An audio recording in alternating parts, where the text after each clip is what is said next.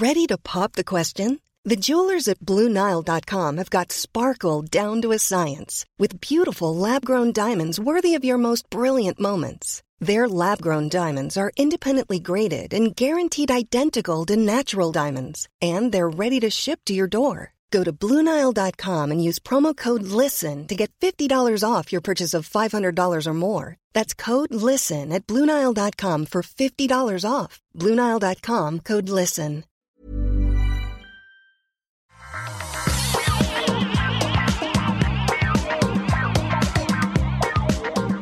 Bonjour à tous et bienvenue dans le Rendez-vous Tech, l'émission où on vous résume généralement euh, la tech, euh, la tech, l'actualité tech, internet et gadgets. Je suis Patrick Béja et on est là toutes les semaines pour vous expliquer ce qui s'est passé d'important dans ce monde si essentiel de la tech.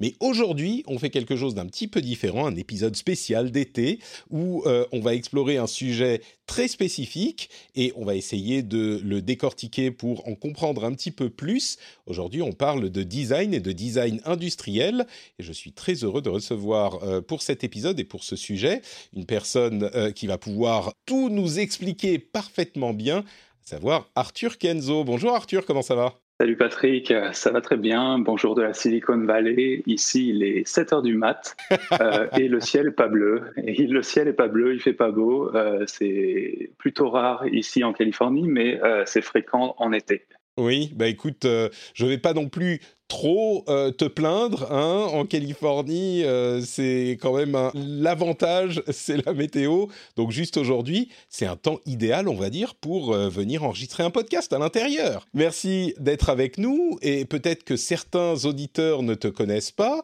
Est-ce que tu pourrais te présenter et oh, peut-être même euh, avant ça, préciser que, comme je le disais, on va parler de design et design industriel, et on va essayer d'explorer un petit peu toutes les étapes de ce qui euh, part d'une idée ou même d'un but, d'un objectif, et peut-être que même ça, il faut le définir, jusqu'à un produit euh, au final.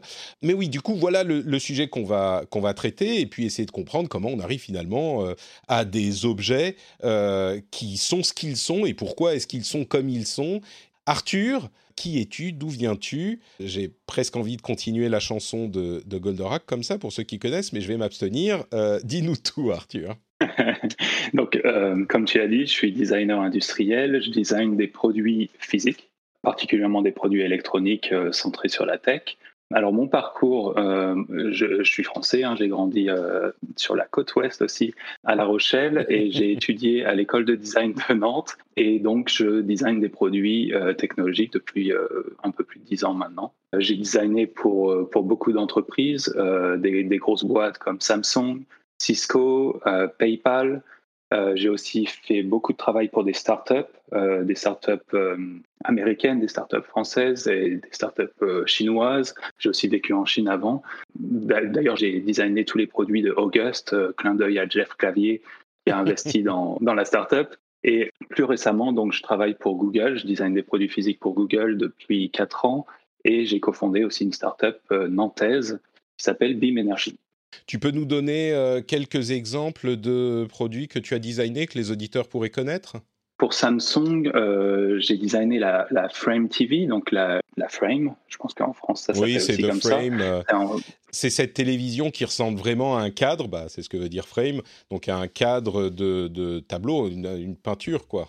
Exactement. Donc, un projet qui paraît très simple, mais qui a pris des années à, à designer. Euh, à la fois le produit physique, l'expérience, l'interface. Donc, un énorme projet pour, pour rendre toute cette expérience cohésive, produit jusqu'au marketing.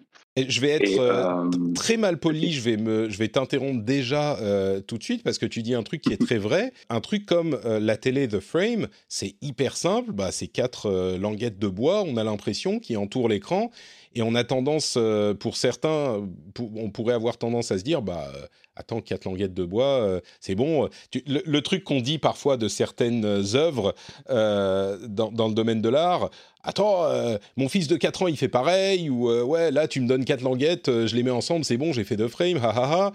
C'est marrant parce que quand on voit le produit fini, c'est peut-être une réflexion qu'on peut avoir. Mais du coup, pourquoi est-ce que c'est pas si simple que ça? Je sais pas si on peut se lancer dans les discussions déjà. On reviendra aux autres produits que tu as designés juste après. Mais pourquoi est-ce que c'est pas aussi simple que ça? Est-ce que tu peux nous le dire en, en deux minutes? Donc c'était environ il y a six ans. Déjà, pour arriver à ce moment où on a euh, défini la frame comme concept, il nous a fallu quelques mois de, réflexion déjà euh, dans le contexte de, Samsung, qui est une énorme boîte qui fait des télés.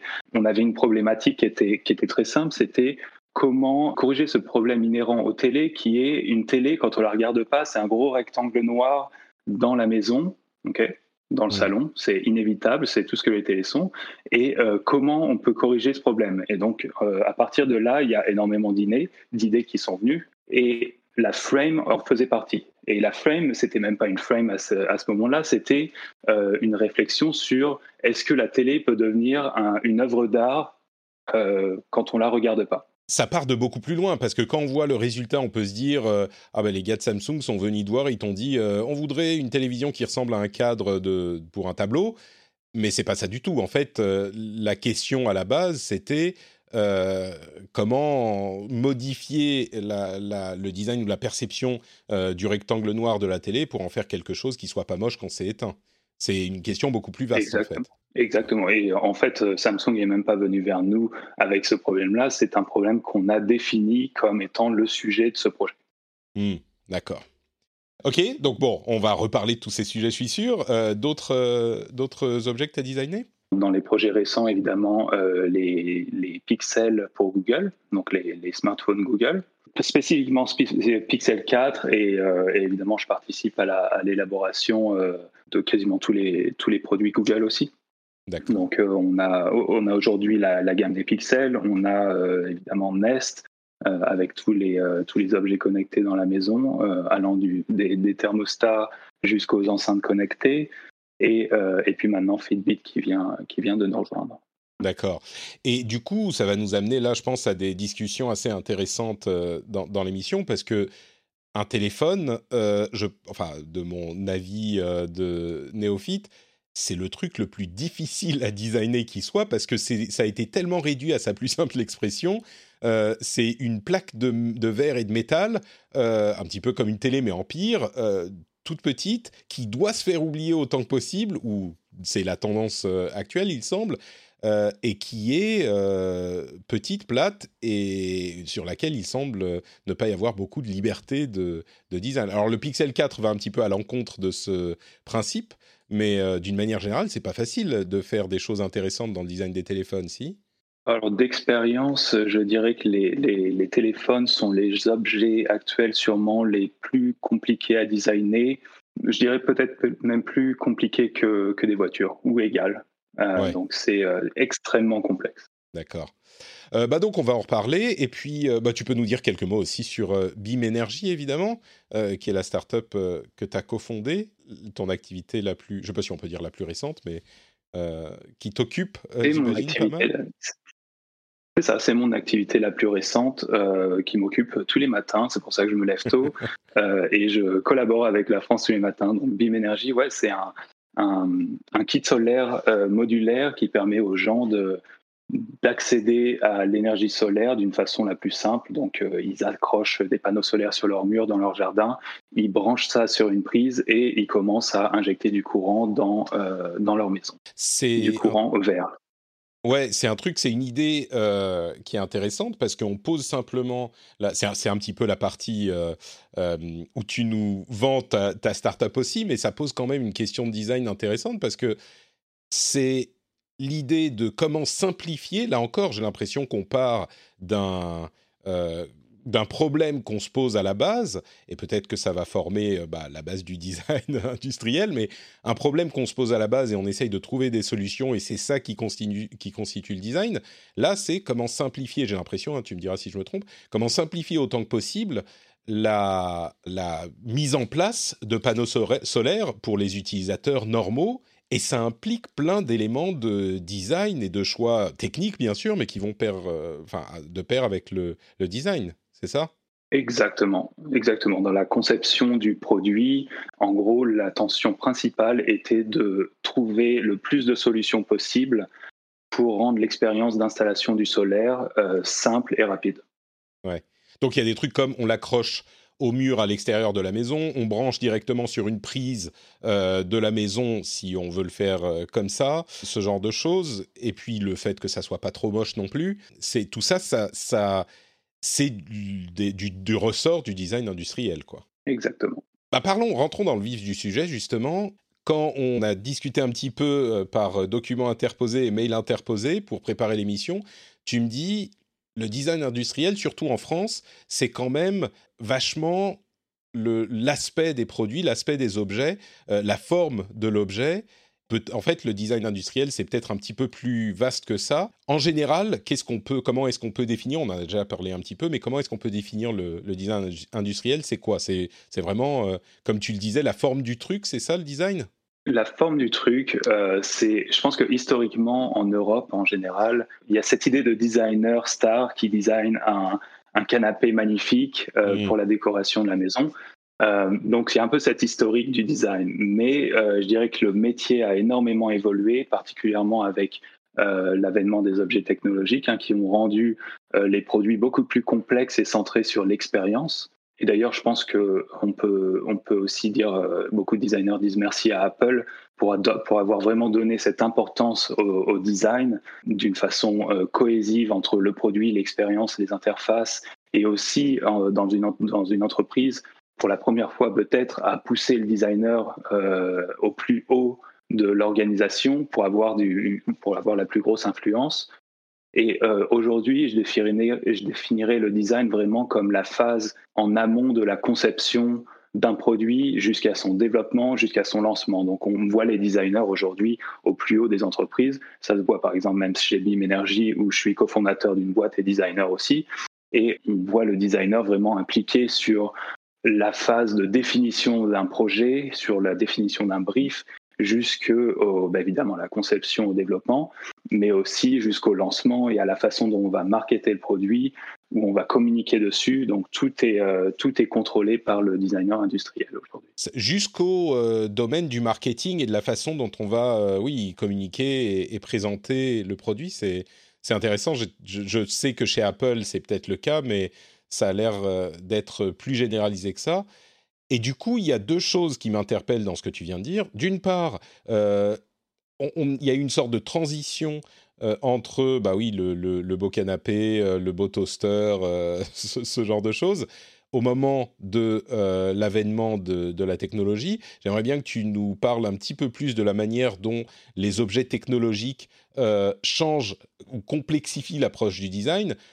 Et puis d'autre part, l'importance d'Apple qu'on soupçonne un petit peu et que, qui est parfois euh, euh, un petit peu raillé euh, dans certains cercles technophiles parce qu'on dit ah bah le design c'est voilà ils mettent tout dans le design et puis en dessous il y a que du vent que, ça plaise ou non à certains et que ça soit euh, intégral à l'expérience utilisateur ou non, moi personnellement je pense que c'est le cas, bah, le fait est que ça a une importance majeure et on se souvient tous de ce moment euh, dont je pense, tu vas me dire si c'est le cas dans ta profession vraiment, mais j'ai l'impression que ça a changé complètement l'approche qu'on avait de la chose technologique et euh, du design pour les objets technologiques, c'est la sortie de l'iMac de toutes les couleurs à la fin des années 90, début 2000. c'est là que ça a vraiment transformé la chose. Donc une longue euh, euh, phrase pour dire euh, c'est vraiment Apple qui a en majorité transformé l'approche de, la tech et du design dans la tech. Donc excuse-moi, il y a deux questions en fait. Pourquoi est-ce que la tech c'est plus compliqué et est-ce que vraiment Apple a, tout chamboulé dans ce domaine? Alors la tech est plus compliquée parce que elle est en constante évolution et donc, tous les produits qu'on design, on vient récupérer ou inventer des nouvelles technologies pour créer des nouvelles expériences. Là où le design d'un canapé ou d'un toaster, en général, euh, utilise des, technologies complètement existantes et vraiment, c'est, on appelle ça du skin job, donc vraiment un design de surface où on vient juste designer l'esthétique extérieure de, de, ce toaster avec des composants internes qui seraient presque standards. Là où euh, aujourd'hui la technologie en fait presque nous force ou nous, euh, nous, nous permet de designer des produits de l'intérieur jusqu'à l'extérieur. Pour un téléphone, par exemple, c'est peut-être le meilleur exemple parce qu'on n'a pas beaucoup de marge de manœuvre, mais en quoi est-ce que le designer va influencer l'intérieur du téléphone? On a les composants dont on sait ce qu'ils sont, la batterie qui prend la taille qu'elle prend. Euh, en quoi est-ce que le designer va être impliqué dans la conception interne d'un appareil de ce type-là? Alors évidemment, si on voit les smartphones comme des simples rectangles noirs, on se dit, bon, il n'y a rien à designer, il n'y a rien à faire. C'est un peu le cas aussi pour les télés Samsung. Hein. Si on, voit les télés comme des, grands rectangles qui vivent dans le salon, on se dit, bon, bah, quelle, va être la, la, prochaine euh, télé Moi, ce que je pense, c'est que si on applique un certain processus créatif et de design, il y a vraiment moyen d'imaginer des produits surprenants, des produits vraiment innovants qui répondent euh, à la fois aux besoins des gens et qui euh, apportent certaines émotions au travers du produit. Concernant les smartphones, j'aime bien dézoomer de ce petit rectangle noir et de définir vraiment trois grands piliers d'action ou de contraintes qui vont être en, en premier comment ces appareils vont s'intégrer dans la vie des gens, sachant que les smartphones, c'est quand même des appareils qui vivent avec nous du matin au soir et même la nuit à côté de nous. Donc, quand on approche le sujet, on, définit vraiment tous les scénarios d'usage et on essaie vraiment de regarder en avant et de définir des futurs usages en relation avec des nouvelles possibilités technologiques et software. Je ne serais pas surpris de voir des changements radicaux euh, dans les smartphones, que ce soit en termes de forme ou d'usage, dans les 5 à 10 prochaines années à venir. Évidemment, quand on définit ces, usages futurs, ce qu'on fait, c'est que étape par étape, on se dirige vers cette, euh, vers cette vision euh, qu'on a prédéfinie. Le deuxième pilier, qui est aussi très important, il est que les smartphones sont vraiment un concentré de haute technologie et le rôle du designer, en fait, c'est de récupérer des technologies existantes ou euh, d'aider à inventer de nouvelles technologies, de combiner et d'intégrer toutes ces technologies très complexes en un package qui va être euh, à la fois compréhensible mais aussi accessible à tous. Et le troisième et dernier pilier, qui est important euh, bah, particulièrement pour les, pixels de, de, chez Google, c'est comment on, on design un produit qui va être le véhicule physique de la marque. Donc là, en tant que designer, tous les détails comptent, que ce soit la forme, les matériaux, les couleurs euh, qu'on donne aux produits, pour que au final, le smartphone soit vraiment la, représentation physique de la marque. À, Google, ce qu'on dit souvent, c'est comment on peut faire en sorte que lorsque tu tiens un pixel dans ta main, tu aies vraiment l'impression de tenir Google dans ta main. Ok, et du coup, si on parle un petit peu de conception, justement, le, design industriel, comme tu nous le disais, euh, ça part du tout début du produit. Comment est-ce que on part de rien? Euh, On se dit, euh, il y a une, société qui se dit, bon, bah maintenant, on va faire, pour, je sais pas, pour rester dans, le, dans le, la tech, c'est vraiment, tu sais, je reviens systématiquement au problème de, bah, c'est tous des rectangles noirs, parce que j'allais dire, on, va faire une tablette. Mais pareil, une tablette, c'est un rectangle noir, un téléphone, c'est un rectangle noir, mais un produit technologique, je sais pas, un ordinateur, une souris, tiens, disons une souris, imaginons, et on va, on va faire une souris, euh, monsieur le designer, euh, pondez-nous une souris. D'où vous partez? Parce qu'au départ, nous, quand on voit le produit fini, on se dit, ah bah voilà, c'est facile, c'est telle courbe, je comprends bien. Mais au départ, il n'y a rien du tout, il n'y a que des possibilités. Comment est-ce que vous partez pour penser le design euh, d'un produit? Quelles questions vous vous posez? Quel cheminement vous faites pour ce qui est de la, de la conception? Une souris, je pense qu'aujourd'hui c'est un peu difficile de designer des souris parce que en fait je pense que la souris est arrivée au stade de toaster où euh, l'architecture est, est, à peu près standard. Euh, c'est-à-dire qu'on sait qu'il y a un bouton droit, un bouton gauche, un, bouton du milieu avec plus ou moins de fonctions. Euh, je pense que je pense que la souris est un peu est assez standardisée pour arriver à un point où le designer va vraiment arriver en mode euh, euh, design d'ergonomie et de et d'esthétique. C'est ce dont tu parlais tout à l'heure, les skin jobs, on design l'extérieur, mais on participe pas forcément à, c'est, enfin, en même temps, ça me surprend parce qu'il y a peut-être justement des opportunités euh, dans ces domaines-là de faire des choses un petit peu différentes. Mais moi qui suis un joueur, euh, tu vois, les souris, je pourrais imaginer, même si la mienne, c'est l'une des souris les plus simples qui soient. As raison. Euh, non, tu as raison. c'est vrai que je pense que les souris sont le plus intéressant à designer aujourd'hui dans le gaming, là où on va avoir des, des, des joueurs qui ont des attentes très précise.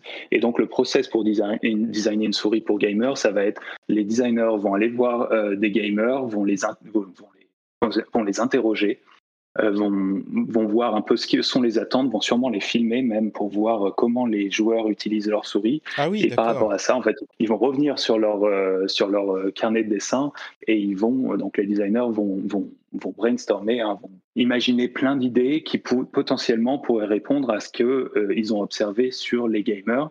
Euh, donc, euh, je suis pas très familier avec les, les souris gamers, mais j'ai vu des, des, des produits, euh, peut-être de Logitech, avec des poids différents parce que la souris a besoin de, de, de mouvements très particuliers et tout ça, ça a été inventé par les designers.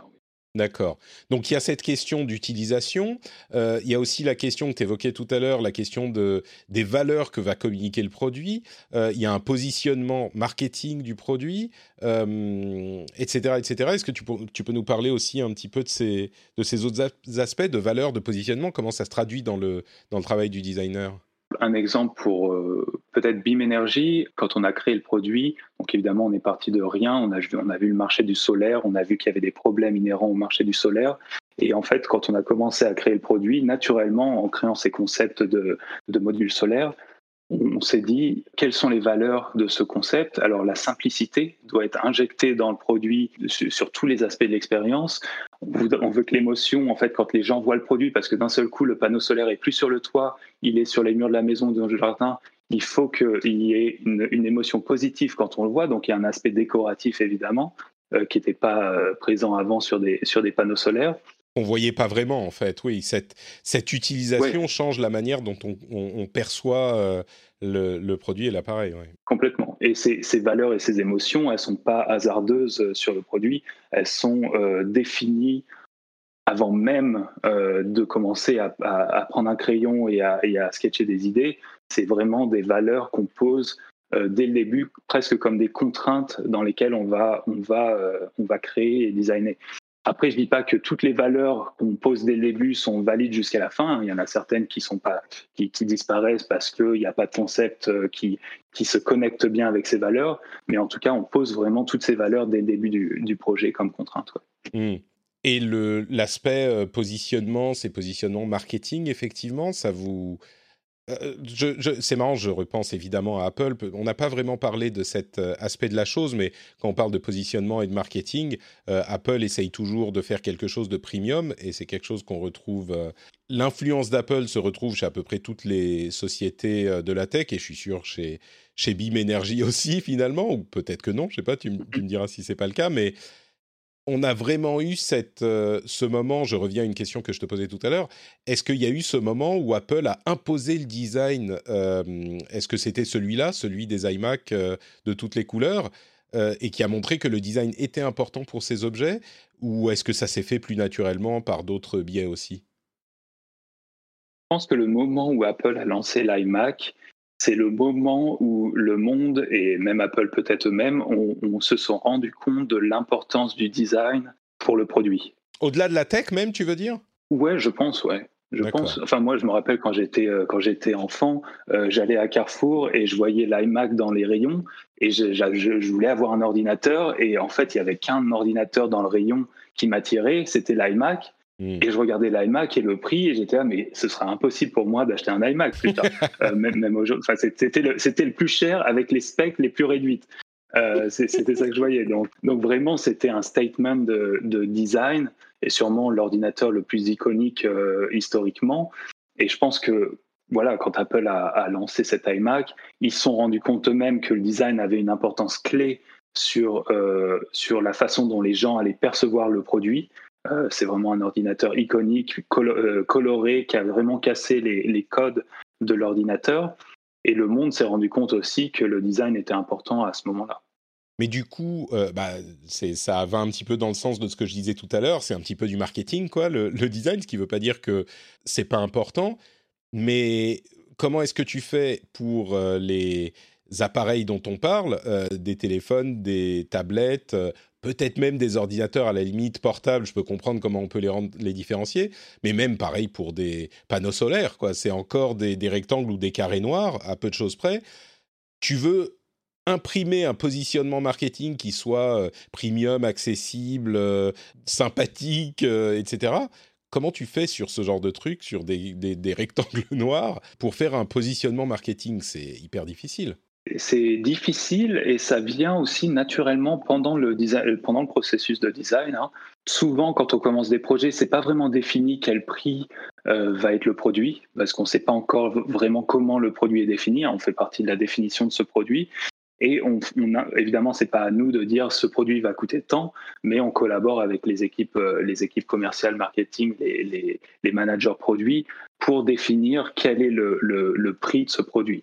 Donc, par exemple, pour la frame hein, euh, de Samsung, c'était pas du tout défini quel prix allait être cette frame et est-ce que ça allait avoir un positionnement haut de gamme et être un peu cette, euh, ce tableau d'art qui allait être euh, super cher quand on, quand on va dans le magasin et qu'on voit cette pièce d'art?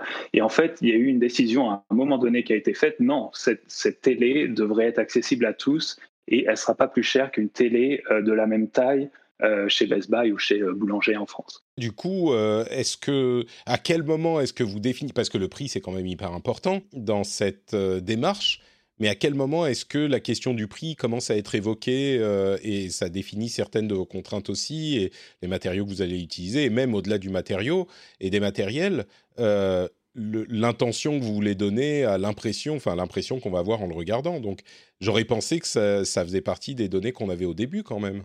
Sur certains projets, euh, ça fait partie des données qu'on a au début. Euh, sur des projets où le designer euh, commence vraiment initie le, produit, c'est le cas chez Google par exemple, hein, quand on design des, pixels, le prix n'est pas tout à fait défini dès le début. ça fait partie de la discussion tout au long du projet et évidemment les choses changent par rapport à la compétition actuelle. Hein. Évidemment, quand on commence un pixel, on commence deux à trois ans avant la sortie. On ne sait pas dans deux, trois ans quels vont être les, les, les, produits sur le marché, hein. quels smartphones seront en compétition avec nous.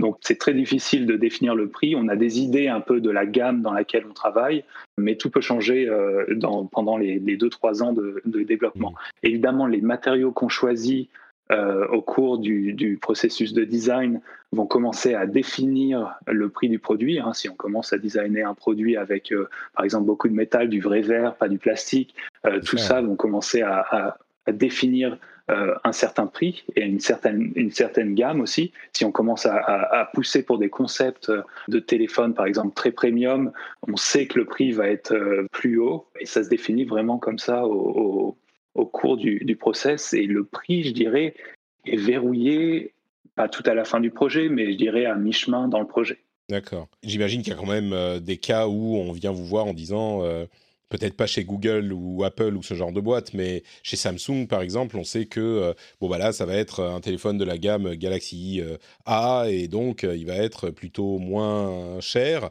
Et ça, on le sait dès le début, j'imagine quand même. Je suis, je suis quasiment sûr qu'il y a des projets qui sont très ciblés prix, je dirais que c'est un peu moins intéressant de travailler sur ce genre de projet en général quand ils sont déjà euh, complètement sous contrainte dès le début. Créativement, ouais. ça, peut être, euh, ça peut être plus compliqué. Hey everyone, I've been on the go recently Phoenix, Kansas City, Chicago. If you're like me and have a home but aren't always at home, you have an Airbnb. Hosting your home or a spare room is a very practical side hustle. If you live in a big game town, you can Airbnb your place for fans to stay in. Your home might be worth more than you think. Find out how much at airbnb.com/slash host. Hey, I'm Ryan Reynolds. At Mint Mobile, we like to do the opposite of what Big Wireless does. They charge you a lot we charge you a little. So naturally, when they announced they'd be raising their prices due to inflation, we decided to deflate our prices due to not hating you. That's right. We're cutting the price of Mint Unlimited from $30 a month to just $15 a month. Give it a try at mintmobile.com slash switch. $45 upfront for three months plus taxes and fees. Promote for new customers for limited time. Unlimited more than 40 gigabytes per month. Slows. Full terms at mintmobile.com. Alors justement, on a euh, tous ces éléments qu'on prend en compte, euh, on a euh, les valeurs, le positionnement marketing, l'utilisation du truc, on finit par avoir un certain nombre d'idées qu'on va vouloir explorer un petit peu plus et qu'on va prototyper. Et donc là, on arrive à une question euh, un peu plus technique, un peu plus tangible. Comment on fait pour, pour prototyper euh, ces appareils? À quel moment est-ce qu'on... Enfin, j'imagine que c'est du rendu 3D à la base, et puis qu'ensuite on passe à différentes méthodes de euh, prototypage physique. Est-ce que tu peux nous dire un petit peu comment ça se passe, toutes ces étapes? C'est un, moment super passionnant, évidemment, dans tout le, tout, le design d'un produit. le dessin, encore, on passe beaucoup par le dessin pour, pour communiquer des idées donc le dessin euh, papier ou euh, sur tablette. Dessin, tu veux dire, euh, oui, vraiment, on, des croquis, quoi. Des croquis, ouais. Hmm. On, dessine et, on dessine et on communique beaucoup en équipe, entre designers, on communique comme ça. Hein.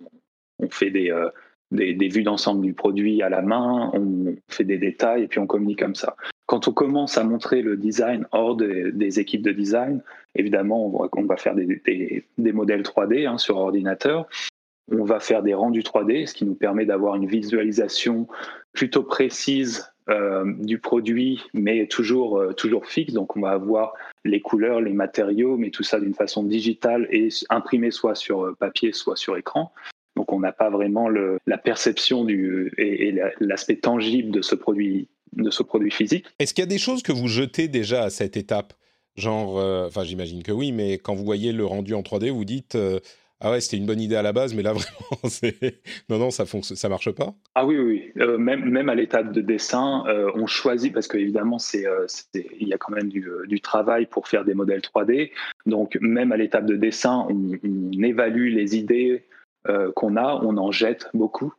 énormément, hein, des dizaines et des dizaines. Et à l'étape de, de, rendu 3D, vu que c'est souvent, souvent l'étape où on va sortir le design de l'équipe de design pour aller le montrer à d'autres à d'autres membres des équipes. On va passer en revue les designs d'une façon plus sérieuse, où on va stratégiquement éliminer et choisir les designs qu'on va communiquer. Donc on se retrouve avec, euh, en tout cas sur les projets sur lesquels je travaille, j'aime bien vraiment éliminer le plus de designs possible et de se focaliser vraiment sur les meilleurs concepts qui ont le plus de, de, plus de potentiel parce que c'est vraiment que le début du projet. On sait très bien que même si on a trois concepts qu'on présente, chaque concept peut se, se décupler en plus d'idées parce qu'il va y avoir plein de problèmes d'ingénierie et de, et de contraintes qui vont venir sur, sur chaque design. Donc tout, tout peut évoluer euh, par la suite. Et donc, quand on a besoin de commencer à, voir le produit, et ce qui, est, ce qui est hyper important et le plus tôt le mieux, euh, on vient prototyper le produit.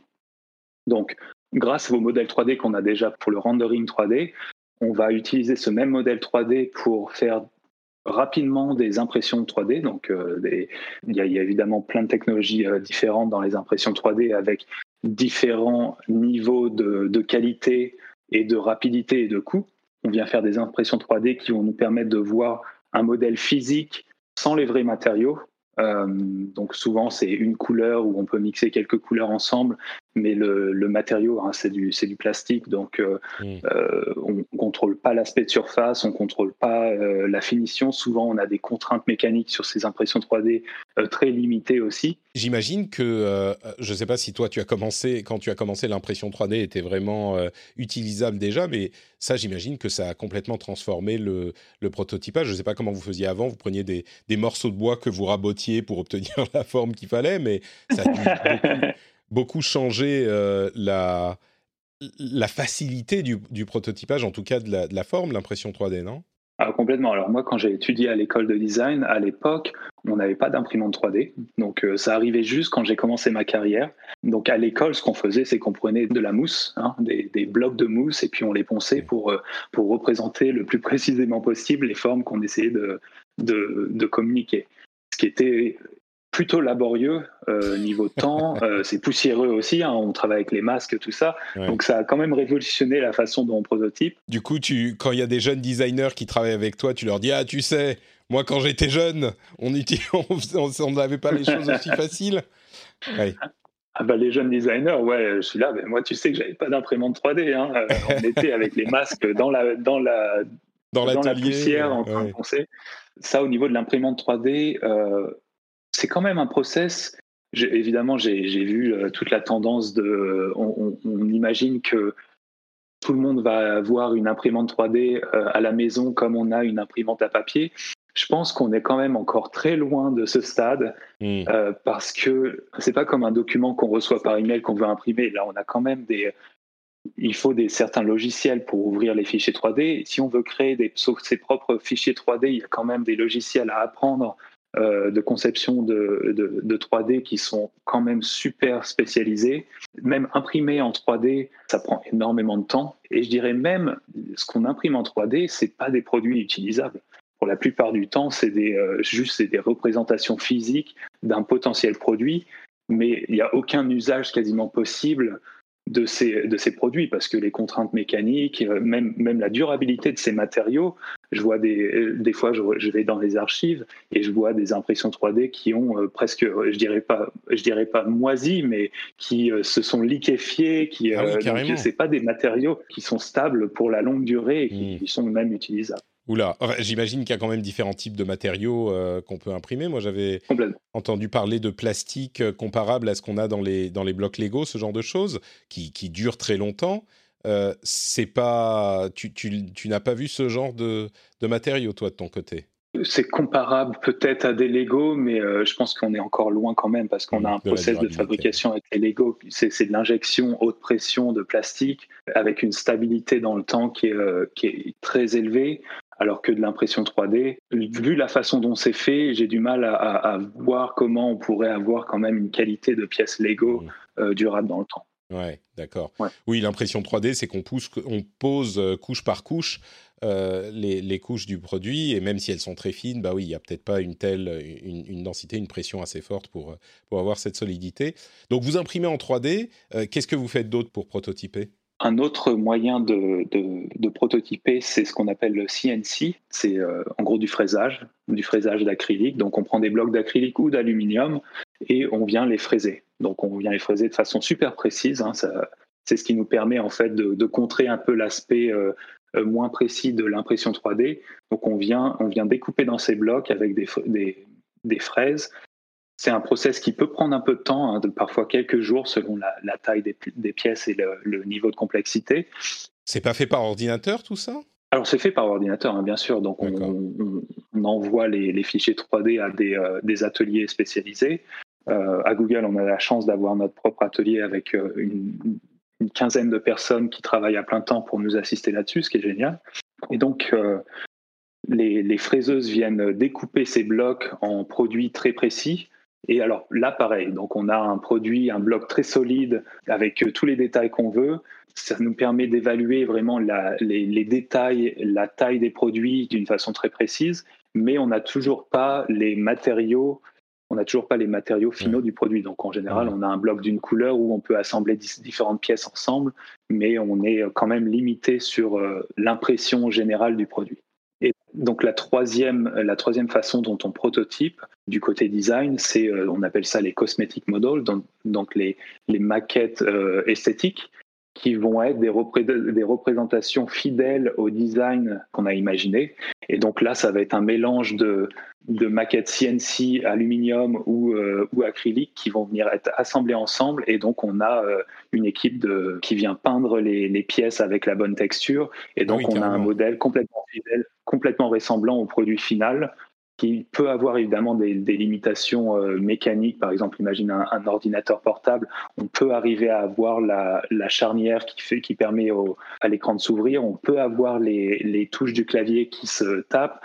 Par contre, on n'aura pas les composants euh, internes. Parfois, sur certains projets, on a des composants clés, par exemple des lumières ou des, éléments qu'on veut vraiment communiquer. On va réussir à développer ça rapidement en mode prototypage et à intégrer ça dans cette maquette, mais on est, on est vraiment sur un produit esthétique et non fonctionnel. D'accord.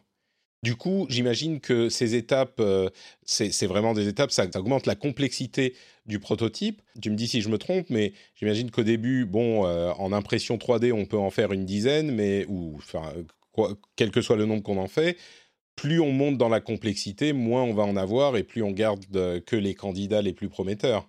Exactement. C'est exactement ça. C'est-à-dire que les impressions 3D, on peut en faire euh, presque à l'infini, c'est rapide et c'est pas très cher. Et plus on va vers, euh, vers des modèles fidèles, plus le, le temps de production augmente. Évidemment, un, modèle esthétique, euh, une maquette esthétique va prendre, je dirais, une semaine à deux semaines à fabriquer. Évidemment, ça, ça prend, ça prend beaucoup de temps, ce qui peut être parfois, il faut être très stratégique aussi avec la façon dont on fait ces maquettes, parce que quand on est en plein processus de design et de création et qu'on on veut valider quelque chose sur une maquette cosmétique, mais qu'elle arrive dans deux semaines euh, on, a deux semaines quand même pour imaginer d'autres idées qui vont euh, rendre pour tout changer. Ils vont rendre pour tout changer et rendre ce modèle obsolète. Donc quand il arrive, on est, déjà passé à autre chose. Donc il faut être quand même stratégique sur la façon dont on visualise euh, tout ça. Tiens, une question un petit peu annexe. entre le début du projet et les, les, modèles, les maquettes esthétiques, après combien de temps on passe à chacune des étapes? C'est-à-dire, depuis le début du projet, imaginons que c'est un projet, tu disais, on commence à travailler 2-3 ans avant le, la fin. Déjà, j'imagine que la fin, ça veut dire on a le hockey final et on, peut lancer la, fabrication des appareils et c'est pas la sortie. Donc la fin de votre travail, euh, c'est pas le moment de la sortie du produit ou même de sa présentation. Mais euh, combien de temps il se passe sur lequel vous travaillez en dessin ou en croquis, puis combien de temps vous êtes sur des modèles 3D, combien de temps sur l'impression 3D, combien de temps sur le, CNC, etc. Tu, peux, tu as une vague idée de, ça ou... oui, complètement. Euh, je dirais que le process n'est pas vraiment défini par le, prototypage en fait définit pas vraiment le process de design. On, planifie le process de design sur d'autres sur d'autres critères que le prototypage en lui-même. Mais en général, je dirais qu'il faut un, environ six mois de design d'un concept à la main jusqu'à un design qui est prêt à être validé et verrouillé. Donc environ six mois intensifs de, création. Euh, on, passe en général à peu près un mois sur des phases de sketch et d'idées. Et ensuite, on va. Euh, c'est du, euh, je dirais, back and forth. Donc, on va. des allers-retours. Voilà, allers-retours entre, entre différents types de prototypage jusqu'à la validation du, du design. Mais attends, tu me dis six mois C'est beaucoup plus court que j'imaginais. Euh, j'ai cru comprendre que ce type de d'appareil était, euh, surtout quand on est dans des cycles annuels, on prépare euh, celui de deux ans, de deux ans plus tard, et, ça ne prend vraiment que six mois, et après on passe au suivant? Non, ça prend deux ans, mais ça prend six mois pour que l'équipe design ait une idée claire vraiment du produit qui va être fait et mmh. donc avoir euh, une maquette cosmétique, hein, une maquette esthétique qui va être prête à, à être verrouillée. Donc euh, c'est, on appelle ça le design lock. Le design est validé par tout le monde, tout le monde est d'accord, euh, c'est le design qu'on va faire. Et ensuite, on a un an et demi à deux ans de développement où on va collaborer. Évidemment, les designers vont collaborer avec euh, même si la collaboration avec les ingénieurs commence bien avant, là, ça va être une, une, collaboration intensive où on passe le design aux ingénieurs et ils prennent le relais et commencent à intégrer tous les composants dedans qui sont prêts ou non. Hein. Parfois, les composants sont prêts plus tard. Et donc, il y a, environ deux ans, euh, un an et demi à deux ans vraiment d'échanges entre designers et tous les autres corps de métier pour faire en sorte que ce design va sur le marché. Et en général, entre cette phase où on, on verrouille le design à six mois et le lancement du projet, on a quand même des changements significants, euh, significatifs sur, euh, sur le design. Donc il y a énormément de changements. Euh, les ingénieurs viennent et nous disent non, c'est pas possible, ça, ça va pas marcher. Ou le département qualité vient et nous dit bah non, là, le design il casse, il faut revoir ça, ça et ça. il faut donc, donc il y a énormément d'échanges. C'est la phase de développement en fait. Donc la phase vraiment conceptuelle six mois et développement un an et demi à deux ans. D'accord. Moi, j'imaginais que une fois qu'on avait le, le proto, enfin le design validé, le design lock, les designers retournaient dans leur euh, grande salle de méditation blanche, euh, tu vois, où ils réfléchissent au sens de la vie, et on, leur amenait des, des, modèles euh, ou des prototypes, et ils disaient oui, ça c'est bon, non, ça c'est pas bon. En fait, non, tu me dis que le boulot continue parce que les choses continuent à changer, quoi. Exactement. Et donc, euh, tous les designers bossent sur plusieurs projets à la fois. Donc, il y, a, sûrement une part de quand le projet part en développement, euh, un designer peut continuer à collaborer évidemment pendant un an et demi, deux ans sur ce projet pour faire en sorte que l'intention design est préservée jusqu'au bout ou elle est transformée de la bonne façon. Et évidemment, on peut commencer à aussi euh, travailler sur des projets plus futurs à ce moment-là. J'imagine qu'il y a des moments de, clash euh, intenses aussi, où les différents intérêts de, la boîte et des, départements euh, se, font valoir leur importance, comme dans tous les domaines de toutes les boîtes du monde. Et il y a des moments où les designers doivent taper du, poing sur la table euh, pour dire non, mais ça, je t'assure, c'est vraiment important.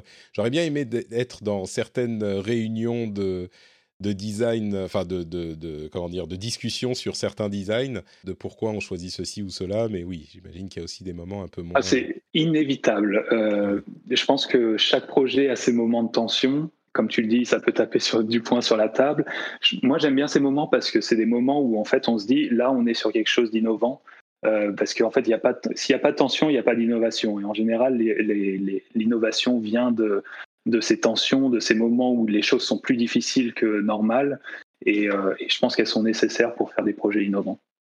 Il y a des moments où euh, tu avais une intention de design vraiment spécifique euh, et où quelqu'un a réussi à te convaincre que c'était pas la bonne idée, ou toi tu étais complètement amoureux de ton, de ton produit. Il y a une expression que, que j'aime beaucoup, dont on parle dans le cinéma et dont je parle de temps en temps dans, dans mes émissions, c'est l'idée qu'il faut, euh, bon, c'est un peu, c'est un peu sombre comme expression, mais il faut kill your babies. C'est tuer tes, bébés. Donc, euh, les idées auxquelles tu es très attaché, dont tu penses qu'elles sont euh, formidables, au bout d'un moment, quand tu te rends compte que ça marche pas, ça a beau être aussi formidable que possible, dans le contexte du film que tu essayes de faire, de l'histoire que tu essayes de raconter, ou de l'œuvre que tu essayes de mettre en place, bah, faut les abandonner. J'imagine qu'il y a des, des, moments comme ça aussi euh, pour les designers. Oh, ça arrive très souvent. ça arrive très souvent et c'est aux designers d'être vraiment à l'écoute de, de, ce qu'on nous dit et de savoir vraiment de peser le, les pour et contre et d'être pas non plus 100% euh, attaché à, nos idées. Je peux donner un exemple les plus récents cette semaine. Euh, chez Beam Energy, par exemple, on était en train de designer la nouvelle, on l'appelle la Beambox. Donc, c'est un petit boîtier qui se trouve euh, pas loin de sur le câble, pas loin de la prise. Ce petit boîtier contient euh, des composants, dont une antenne Wi-Fi qui permet d'envoyer les données de production au, au, routeur Wi-Fi de la maison, d'envoyer ces données de production au serveur de Beam et de les renvoyer sur une application dédiée. Et donc, on est en train de redesigner ce boîtier. Et donc mon idée ici, c'était d'avoir un, boîtier euh, très très euh, user friendly, très euh, approchable avec des belles courbes et le logo, le, le, logo Beam qui est une espèce de soleil en forme de fleur. Ce logo qui vient s'illuminer au moment où l'utilisateur branche la prise dans le mur et que le courant commence à passer. Donc le logo apparaît et donc on est arrivé jusqu'à la phase de prototypage de ce de ce design. Et donc, évidemment, avant de partir en production, euh, en usine, on a, on a fait des tests utilisateurs et on s'est rendu compte que le design marchait pas du tout. Les utilisateurs nous ont dit on dirait une plaque de cuisson qui s'allume, c'est alarmant. Et donc euh, là, c'était un peu. Ça doit être dur à entendre quand même. ah ouais, surtout dès le matin, dès le matin tôt pour moi. Donc évidemment, là, j'ai dû, euh, j'ai dû reprendre un crayon et refaire, refaire un design qui, qui fonctionnait. D'accord. Bon, écoute, je crois qu'on arrive euh, plus ou moins en, bout de, au bout de notre discussion. Il y a quand même euh, un sujet que tu proposais d'évoquer qui me paraît intéressant. C'est vrai qu'on a un style qui semble être plus minimaliste qu'il y a quelques, j'ai presque envie de dire, il y a quelques décennies. Euh, on est vraiment dans le minimalisme, dans la simplicité. Et moi qui vis euh, dans les pays nordiques, euh, tout est blanc, idéalement dans, le, dans la maison et aussi simple que possible. C'est, oh, on va encore parler d'Apple, mais c'est un petit peu la, la tendance qu'ils ont imposée. C'est la tendance générale du moment. Il y a des gens qui s'en éloignent un petit peu peut-être. Euh, qu'est-ce qu'on peut dire sur les styles prédominants aujourd'hui et sur cette question de, minimalisme qui est euh, euh, qu'on a l'impression de retrouver un petit peu partout? Oui, oui. Alors, historiquement, le style minimaliste dans l'architecture et le design est venu au début du siècle dernier.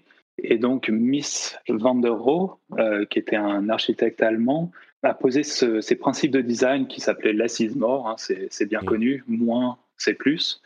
Et c'est des principes qui ont été utilisés par, euh, par Apple euh, énormément et évidemment qui sont répandus euh, dans la main de tout le monde avec les iPhones. Évidemment, Apple a une énorme influence pour démocratiser ce design minimaliste. Ça ne veut pas dire que toutes les boîtes suivent ça. Hein. On voit, on voit évidemment, Google prend un style, un style bien plus différent qui est, je pense, plus humaniste, plus expressif, plus coloré, plus chaleureux et, approchable. Ce que je trouve très bien hein, d'avoir de, la, diversité dans, les différents styles de design et pas que tout le monde fasse du, minimalisme. Donc tu penses que le style minimaliste imposé par Apple et enfin la question que j'ai envie de te poser et je sais que tu vas me dire que non mais est-ce que c'est mieux de faire les choses de manière un petit peu minimaliste? Parce que quand on dit minimalisme j'ai l'impression qu'on dit on rajoute pas des choses qui sont pas nécessaires. Et, du coup euh, moi j'aurais tendance à penser bah oui il vaut mieux ne pas rajouter des choses qui sont pas nécessaires. Est-ce que c'est ça ou est-ce que je, je me trompe un peu dans mon interprétation?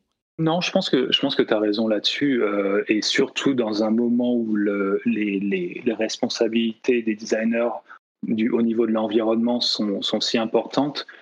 Je pense que less is more, c'est toujours un principe euh, euh, valable et, plus valable que jamais actuellement, où le but c'est pas d'ajouter plus, mais de faire les choses de façon super responsable euh, d'un point de vue écologique hein, sur les produits qu'on fabrique, parce qu'évidemment, il y a un énorme impact sur l'environnement. Donc, ajouter le moins possible, c'est toujours des principes, je pense, sur tous les produits que, que je design, c'est des choses que j'essaie d'injecter. De, euh, vraiment sur tous les produits, donc euh, less is more et d'être le plus minimaliste possible. Ça ne veut pas dire que quand on, est, euh, quand on fait un design le plus minimaliste possible, on n'est pas capable d'exprimer les choses d'une autre façon.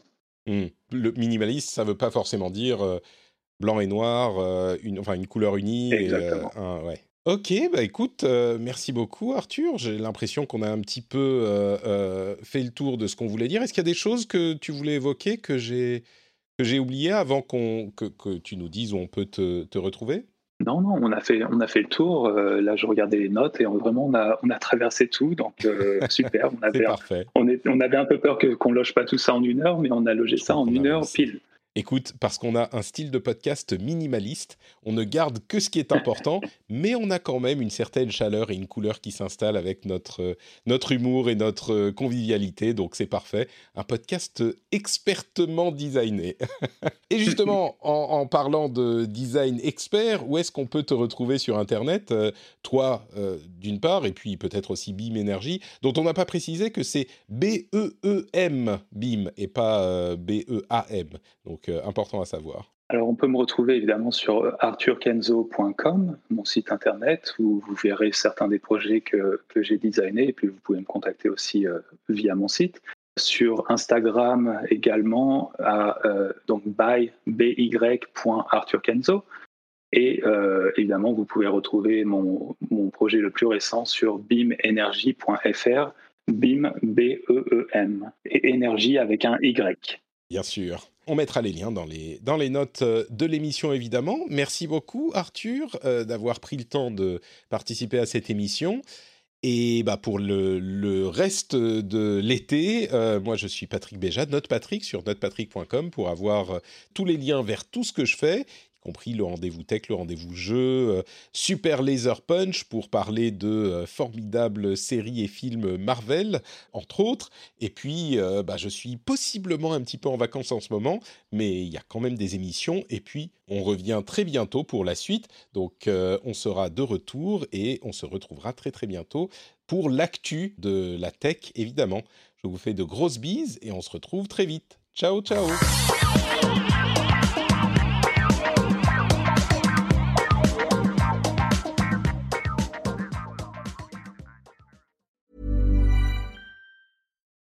Join us today during the Jeep Celebration event. Right now, get 20% below MSRP for an average of 15178 under MSRP on the purchase of a 2023 Jeep Grand Cherokee Overland 4xE or Summit 4xE.